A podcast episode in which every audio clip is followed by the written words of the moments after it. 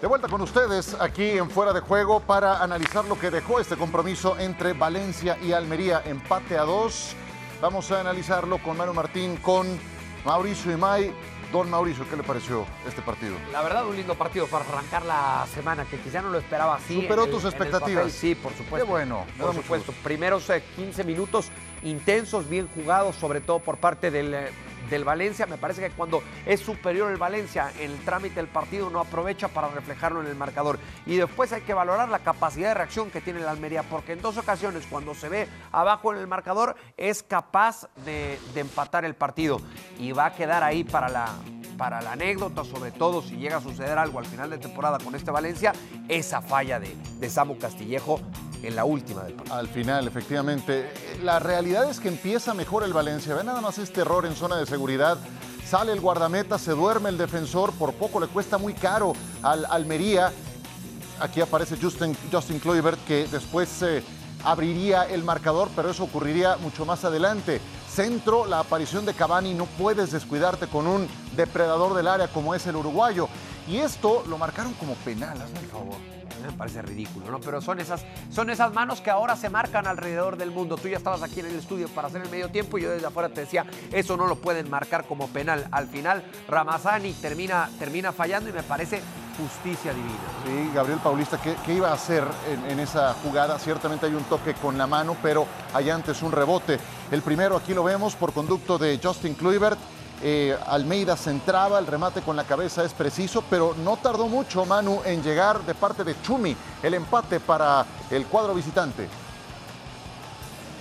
Y si nos damos cuenta, qué mal defienden los dos equipos, de ahí el empate. Para mí hay dos claves en el partido, que es lo mal que defienden los dos equipos. Aquí se señalaba el penalti y luego se anulaba, se decía que no era penalti.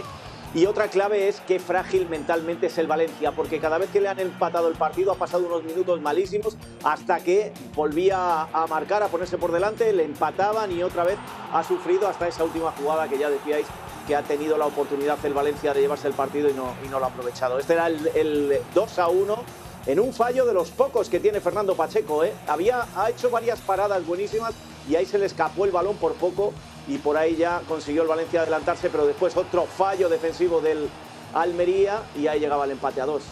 O Cachar era el que perdía el balón. No, no puedes cometer tantos errores en zona de seguridad e irte limpio. Llegaba el empate a dos, eso al minuto 74 de parte de Portillo con un gran control y definición. Se lograba el dos goles a dos y después la falla de la que hablabas vendría sobre el final. En, esta, en esta jugada, previo a la de Castillejo, en esta jugada pedían penal los futbolistas del Valencia, había una posición adelantada, así que se invalidaba ese posible penal. En un, en un arbitraje polémico, Ciro, ya decíamos, para mí ese, ese penal a favor, a favor de la Almería no se vio haber marcado.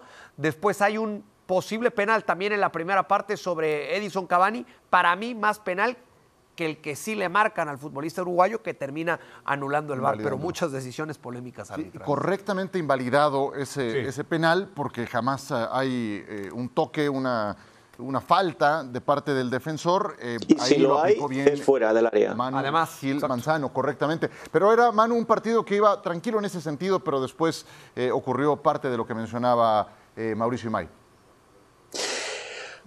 Hay, dos aspectos que me gustaría recalcar del arbitraje. El primero, eh, lo llevo diciendo desde que empezó el VAR. Eh, si esto es el VAR, que lo quiten, por favor, porque no sirve, eh, a mí no me, gusta. O sea, que el VAR haya sancionado esa mano de, Paulista, me parece que el que está en el VAR nunca ha jugado al fútbol o, o, no se ha puesto en la situación.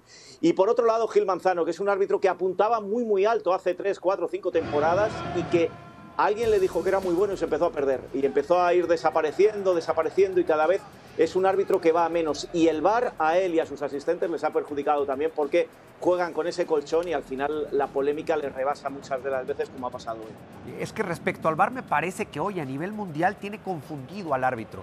Y además de confundido, hoy el árbitro se lava las manos y se quita la responsabilidad, se sacude la responsabilidad con mucha facilidad. Más allá de que la herramienta no funcione, a mí me parece que la tecnología sirve los que lo operan y a la hora de tomar la decisión es lo que está fallando. Ya eh, eh, hablando de los que trabajan en el bar y del árbitro que está en la cancha. Sí, lamentablemente eh, se habla más del Pero VAR. el VAR estaba para fallos, para fallos graves y los, y los árbitros muchas veces tienen esos fallos graves sabiendo que tienen el VAR. Y la sensación que me está dando a mí es que ya los árbitros no se preparan como se preparaban antes, ni siquiera los asistentes de banda, porque saben que al final va a haber algo que corrija y que haga más, que haga más justicia. Lo que pasa que muchas veces ese VAR hace una justicia fuera del campo y en cámara lenta, y eso no es fútbol. El fútbol es en vivo y en vivo lo tiene que ver el árbitro. Sí, y yo me quedo con lo que decía Manu, el no haber jugado este deporte muchas veces te hace pensar que ah, contacto con la mano, si lo ves cuadro por cuadro, mano extendida, penal, pero entonces cómo es que se genera, como en la jugada de la que hablábamos del minuto 57, eh, vaya, en fin, eh, del minuto 41 quiero decir, eh, ese, ese, criterio es el que muchas veces falta. Tienes la herramienta, pero eh, creo que la, la, manera en la que se está manejando no es exactamente la mejor. Eh, retomando la parte numérica, ¿qué tanto les sirve este empate? Dos equipos que están de media tabla para abajo. No, no, si, si a alguno le sirve es a la Almería porque jugaba de, de, de visita. visita. Pero me parece que es un, eh, es un empate y es un punto que le sirve de poco a los dos equipos. cuando hablábamos en el previo, más allá de esos compromisos pendientes que tiene el conjunto de la Valencia, hablábamos en el previo del partido que eh, estos dos equipos tenían la obligación de sumar de a tres, tomando en cuenta en qué zona de la tabla o en qué posición se encuentran, que la diferencia no está tan marcada o tan establecida con los equipos que pelean por mantenerse en la primera categoría. Tuvimos cuatro goles en la segunda mitad y la cuenta la abrió Justin Kluivert. Voces de protagonistas, vamos con él.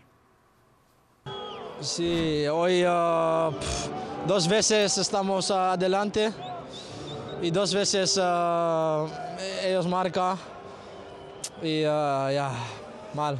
¿Qué, ¿Qué, le falta a este Valencia? Todo el rato por delante, como dices, pero son errores individuales. ¿Es falta de concentración?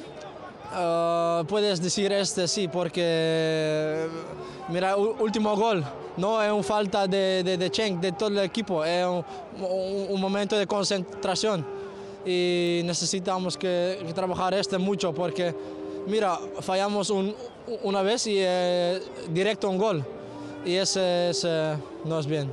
Decía el otro día el mister Gennaro Gattuso que le daba vértigo mirar hacia abajo, pero con resultados desde la jornada 14 que no se gana, ahora mismo ¿dónde tiene que mirar este Valencia? Sí, eh, yo, yo, pienso si tú, tú miras hoy, muchas veces jugamos muy bien y y más si, si, si ya, ahora 2-2 y no puedes decir que jugamos bien. Si ganamos hoy 2-1, ganamos, uh, jugamos un buen partido, más 2-2. Sí, mal. Gracias Justin y mucha suerte. Gracias, gracias. Haciendo el esfuerzo por expresarse en castellano, Justin Kluivert pero hay algo que se nota de inmediato y hasta su propia expresión, Manu, lo delata, es autocrítico, no está satisfecho porque estuvieron adelante en el marcador y los alcanzaron en par de ocasiones, porque eran evidentemente los locales y dejan ir una gran oportunidad.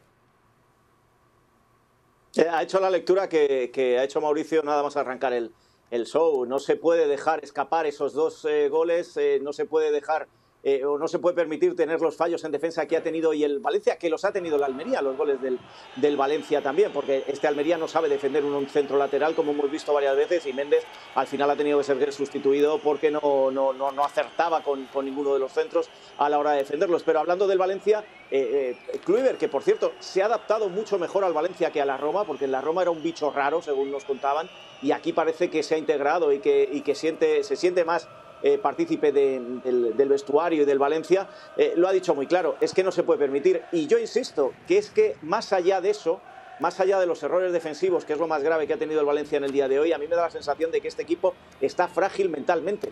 A partir de los goles del Almería se caía eh, y el Almería porque no porque es el Almería no ha sabido no ha sido capaz de aprovechar esos malos momentos. Ya le pasó al Cádiz que sí supo aprovecharlos y es el segundo partido consecutivo que pierden en casa contra rivales de abajo donde se está metiendo el Valencia y eso sí que es preocupante.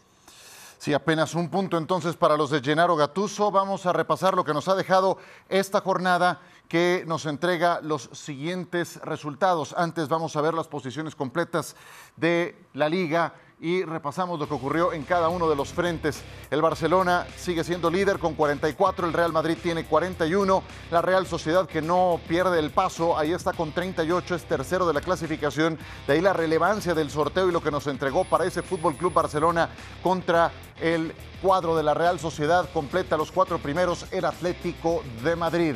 Y ojo el Mallorca, décimo posición. El Mallorca, y cómo no, si ganó en eh, el primer partido de la jornada, derrotando 1 a 0 al Celta. Dani Rodríguez anotó el gol minuto 59. Sí, el viernes. El viernes eh, pasaba esto con el conjunto del, del Mallorca, dirigido por Javier Aguirre.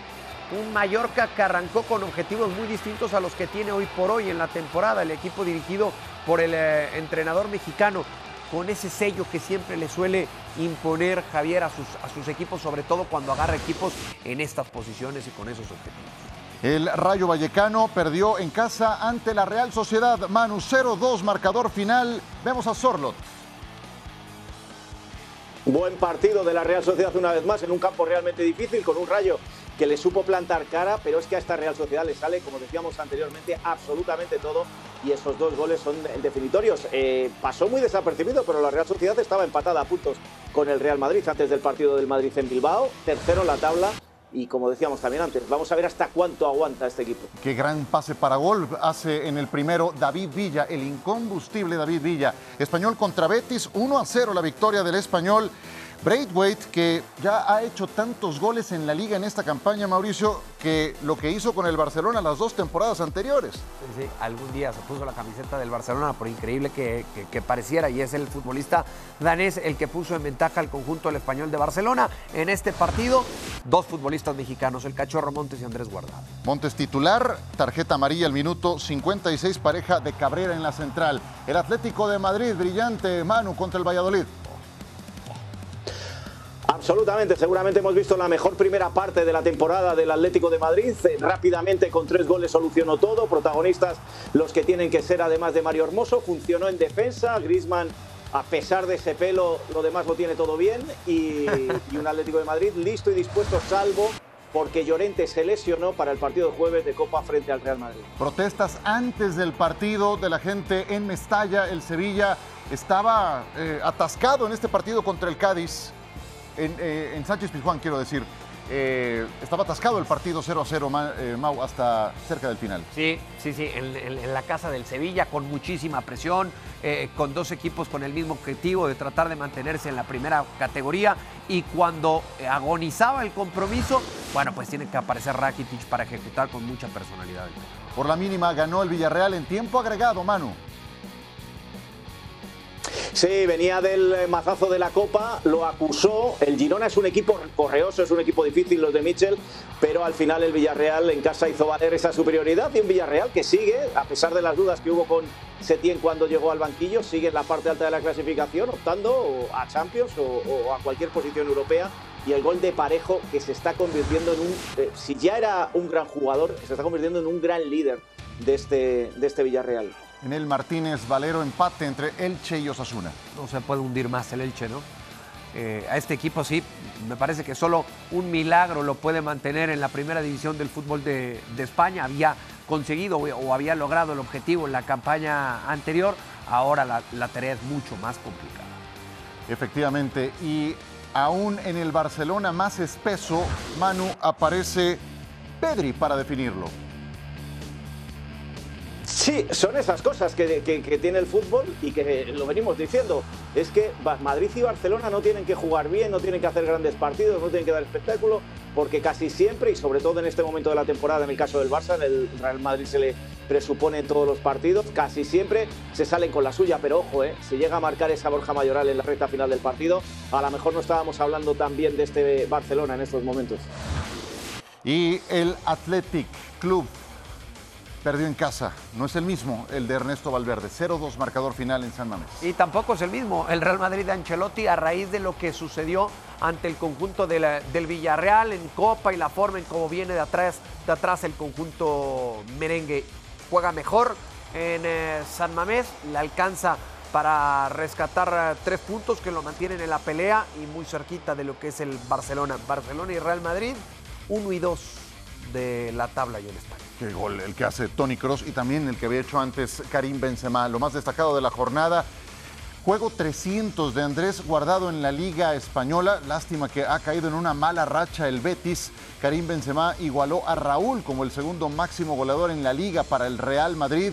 Y el Barcelona tiene su mejor registro de puntos tras 17 juegos desde la temporada 2017-2018. Esto nos lleva a hacer un corte de caja y a preguntar lo bueno, lo malo y lo feo de esta jornada. Comenzamos con lo bueno. Mauricio Imay, arranca. Lo bueno, bueno, eh, tengo que apostar o tengo que elegir a un futbolista mexicano, Andrés Guardado, y esos 300 partidos, como bien resaltabas en ese dato, 300 partidos en España. No es cualquier cosa. eh, sobre todo, y me duele o me apena decirlo, pero para un futbolista mexicano, son pocos los que consolidan de esa manera su carrera en Europa y sobre todo en una de las mejores ligas del mundo.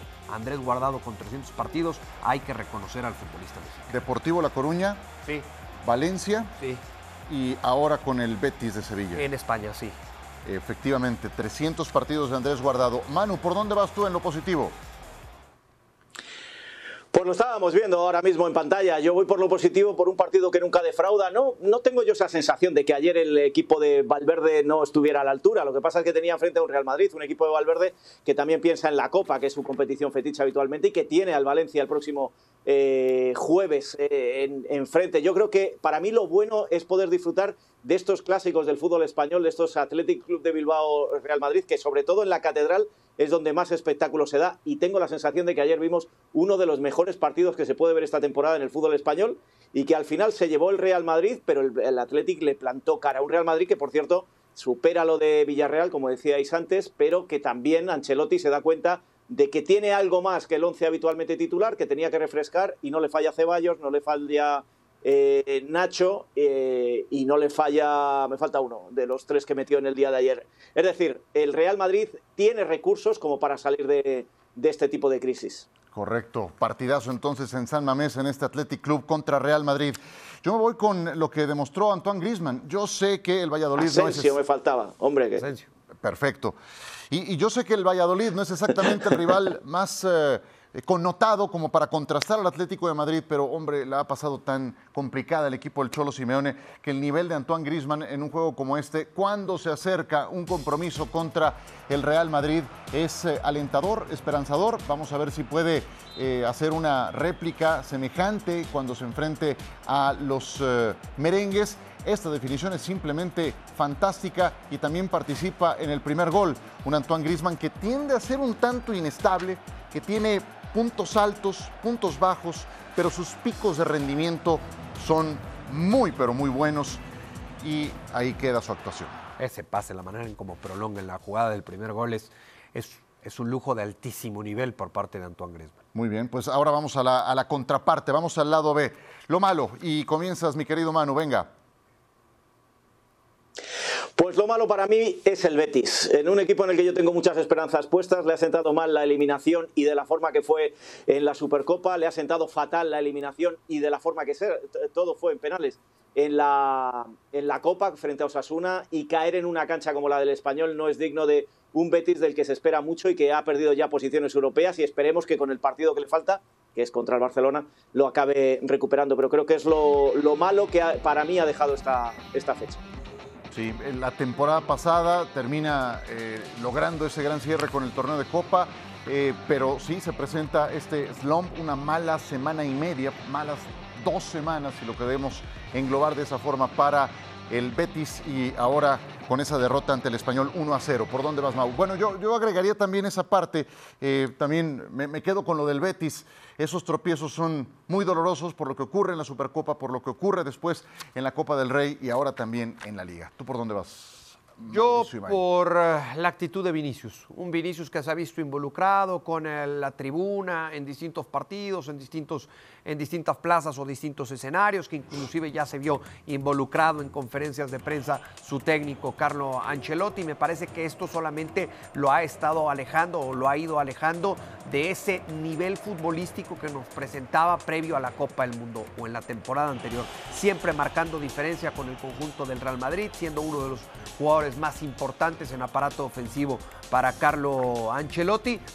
Y si no corrige esa actitud Vinicius, si no vuelve a poner los pies en la tierra, hemos visto muchos casos, muchos ejemplos, muchas historias que terminan por perder el rumbo. Sí, a mí lo que me deja tranquilo es que tiene un buen entrenador. Que si alguien lo puede encauzar correctamente, es precisamente el que tiene de responsable en el banquillo. Mientras no lo fastidie, ¿no? En el momento que pierda la, la paciencia el entrenador, por más bueno que sea, dirá, bueno, soy entrenador, no nana. Sí, sí, sí, pero vaya, yo, yo creo que Ancelotti sabrá la fórmula. Casos semejantes habrá enfrentado a lo largo de su carrera, ¿no? Yo, yo estoy optimista en ese sentido, pero sí, eh, Vinicius, te puedo hablar de Neymar, no han tenido un buen regreso a sus clubes después de la Copa del Mundo, hablando de los de la verde amarela. Lo feo de la jornada 18. Comienza, Manu, venga. Pues lo feo, porque se está poniendo muy feo y, no sé si en la distancia eh, puedo eh, eh, explicarlo bien, es lo que está pasando en Sevilla. El Sevilla que esta semana salía de los puestos de descenso, pero por un penal que le da el VAR en el último instante que marca Rakitic, pero no hace un buen partido. El Sevilla con un entrenador que no se entiende con los jugadores, pero lo peor no está ahí, lo peor está en el palco, donde la pelea entre accionistas está provocando toda esta desestabilización. Ni siquiera Monchi, el ejemplo, el paradigma que parecía de director deportivo, lo está haciendo bien. El, otro día incluso tuvo un enfrentamiento con el árbitro, con algún jugador del equipo rival al término del encuentro. Esas cosas al final no acaban bien. Y este Sevilla ya sabe lo que es en el siglo XXI descender a segunda división después de hacer grandes campañas, con lo cual creo que se está poniendo muy, muy feo las cosas en el Ramón Sánchez Pizjuán y como no la remedien pronto, pero en el campo por supuesto, San Paoli por supuesto y los jugadores también, pero como no lo remedien arriba en el palco van a pasar serias dificultades de aquí al mes de junio. Sí, San Paoli no ha sido eh, un factor de cambio, tanto se habló del tema Lopetegui, me decían que ya los tiene hartos y va llegando San Paoli. Eh, tiende a ser de estancias cortas. Su personalidad no le ayuda a echar raíces, pero no, no ha sido. Es que no le entienden. Pues, Lo platicábamos la semana pasada con el propio Manu, Ajá. en otro espacio, no recuerdo Manu si era FC o fuera de juego, pero lo platicábamos, lo que ha sí. sido San Paoli, lo que es hoy en Sevilla y lo que ha sido en, en, en, los antecedentes inmediatos, ¿no? Lo que fue en el Olympique de Marsella y cómo termina sí. saliendo, lo que fue con la selección de Argentina y cómo termina saliendo, ese discurso o esa forma de ser que termina por desgastar muy rápido a sus futbolistas. Sí, pero este creo que va a ser en tiempo récord, o sí, sea, este paso va a ser en tiempo récord. ¿Con qué vas, Mau? A ver, eh, pero Sí. Pero se juntan más cosas con San Paoli, ¿eh? Sí, sí. En, el, en, el, en, el, vestuario del Sevilla se juntan más cosas.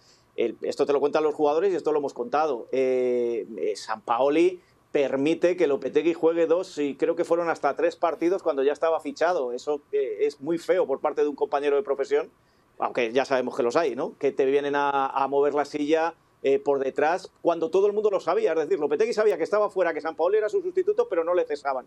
Y San Paoli ahí juega muy feo y eso molestó a muchos jugadores que posiblemente por eso ya San Paoli entra con mal pie en el, en el vestuario y luego pasa esta situación que los jugadores te cuentan, que es que no entienden lo que les pide sobre la cancha y se está reflejando evidentemente sobre el terreno de juego, aunque este triunfo que logran con el gol de Rakitic les ayuda a respirar un poco, al menos a salir de la zona de descenso. ¿Por dónde vas, Mauricio May? Muchos dirán que los resultados mandan y es una, es una realidad. ¿no? Y hoy por hoy el Barcelona es primero de la liga. Pero yo sí lo tengo que poner dentro de lo feo porque no va de acuerdo al discurso de su entrenador y al discurso de la supuesta filosofía que tiene el equipo. El cómo juega, las formas, el funcionamiento de este equipo, que en muchos partidos termina generando más dudas que certezas, de no ser por el capítulo contra el Real Madrid en la final de la Supercopa, si agarramos los últimos cuatro o cinco partidos de, de liga, incluidos también algunos de la Copa, como aquel ante el Intercity, vamos a encontrar esos lapsos de tantas dudas que tiene este conjunto del, del Barcelona. Yo ahí coloco al equipo dirigido por Xavi. ¿Quieres agregar algo del tema del Barcelona y su estilo de juego, Manu? Que, que, que, me alegro mucho de escucharlo, porque muchas veces te sientes solo. Y, y ha empezado muy bien Mauricio diciendo, más allá del resultado, y muchas veces te sientes solo, tanto en el caso del Barcelona como el Real Madrid. Sí, sí, eres líder, tienes tres puntos de ventaja, pero esto no, no, no funciona todavía. Has ganado el Real Madrid con mucha claridad, pero después no se ha visto no se ha visto lo que siempre decimos, que es que un partido no, no te da la talla, tienes que ver una trayectoria. Y de momento el Barça es líder, está muy bien, pero no es lo que vende ni su entrenador, ni su presidente, ni lo que se espera del equipo. Teniendo los eh, elementos para esperar un mejor funcionamiento, ¿no? Y también ya el tiempo. Y yo cierro con eh, pues el bar. Hay veces en que se escucha más la palabra bar que la palabra gol o, o- o se analiza más ese, ese, ese factor. Y no pienso abonar en ese sentido, pero esto no, no acaban de implementarlo y eso es lo más dramático. Ya tiene tiempo y era para que se notaran diferencias, mejoras sustanciales en la impartición de justicia, en los criterios a emplear, en la eh, rapidez en hacerlo expedito. Eh, ustedes saben, a mí me encanta el fútbol americano y si algo han ido mejorando en el método de revisión es que las hacen cada vez más rápidas. Y hay veces en que ni siquiera tiene que ir a revisar Pero- el eh, árbitro Manu antes de tomar una decisión. Hay veces que cuando es tan clara ni siquiera hay necesidad de eso y pueden ser decisiones que toman menos de un minuto. Adelante. Pero eh, tú amas el deporte americano y yo también le amo el deporte americano, pero hay, una hay varias diferencias con el fútbol Claro, o con, claro. el, con el soccer, como se dice en Estados Unidos. Eh, eh, la primera es que no te cambian las normas en la NFL cada 10 minutos y no te cambian los criterios a la hora de que los árbitros tengan que decir algo o el VAR tenga que decir algo. Las normas siempre son las mismas. Aquí no paran de cambiarlas, no paran de cambiar el criterio de las manos, de las entradas por detrás, de las faltas, no paran de cambiar eso. Y otra cosa más, el fútbol ha sobrevivido 150 años siendo la envidia del resto de los deportes que todos querían copiar lo que hacía el fútbol. Los campeonatos del mundo, los torneos cortos, los torneos largos, las ligas, todo eso los demás deportes lo han copiado del fútbol. Llevamos 10 años donde el fútbol no para de intentar copiar a otros deportes. Han perdido el norte, estos que deciden, y ese es el problema. El VAR no es más que la punta del iceberg del, del desnorte que tienen ahora mismo los que toman decisiones de reglamento, de, de- criterio arbitral, de cómo se dirige un partido. Y esto, pues al final se está convirtiendo en la polémica general. ¿Os acordáis cuando nos quejábamos del árbitro? Ahora nos quejamos de dos árbitros. Seguro. Y yo sacaba el tema del deporte en los Estados Unidos, el fútbol americano concretamente, cuando hablaba del tiempo que toman para una decisión. Venimos de ver un partido en que para. Pero porque lo dar tienen por claro de válido salida con la el norma. gol de Es que en el fútbol no lo tienen Se claro. tomaron un rato largo. Sí, está bien. Sí, estamos, estamos por lo mismo. Y, y eso tampoco contribuye a que se tomen decisiones más rápidas. Vámonos con el top 5. Adelante, de goles para terminar esta emisión de Fuera de Juego. Comenzamos con Carmona, José Ángel Carmona, en el partido contra los Asuna. La manera en cómo le pega la pelota, ¿no? Con, con rencor muy fuerte para, para dejar al guardameta rival tendido. Es mucha la fuerza a poca distancia. Pies privilegiados los que tiene Tony Cross, no nada más para activar a sus compañeros, también para definir, Manu. ¿Dónde la coloca? ¿Dónde la coloca? Aquí en España hay alguno que le llama el cirujano por la precisión que tiene y es que no le falta razón. Y el- la asistencia de Benzema también hay que, hay que nombrarla. Cirujano caro, además. Número 3, Antoine Grisman. Y esta joya. Sí, lo hace ver fácil Antoine Griezmann, ¿no? Viene con potencia el, el servicio, la forma en cómo acomoda el cuerpo, hasta parece que le da una pausa a la trayectoria para hacer contacto con la pelota. Y esto también es de top 5. Lo genera Grisman, el recorte de Morata y el gol. Es la número 2. Más lo que trae Grisman, de verdad. Sí, coincido con lo que decía hace un momento, Manu, más allá del color del pelo. Pero bueno, si va a hacer este tipo de jugadas que se rape o lo que sea. Te toca el número Pero- uno, Manu, y lo tienes con Karim Benzema. De primer nivel. Exactamente. Quería darle Paco. mérito a Álvaro Morata, que muchas veces le, le hacemos mucho de menos. Y qué decir de Karim Benzema, que a lo mejor no está en todo el partido, pero sin embargo saca ahí la caña de pescar a la media vuelta y te consigue el gol que rompía el partido, porque el partido hasta ese momento estaba realmente igualado y conseguía el, el 1 a 0 para el Real Madrid con un gol a la media vuelta realmente eh, de estos que te apetece ver una y otra vez.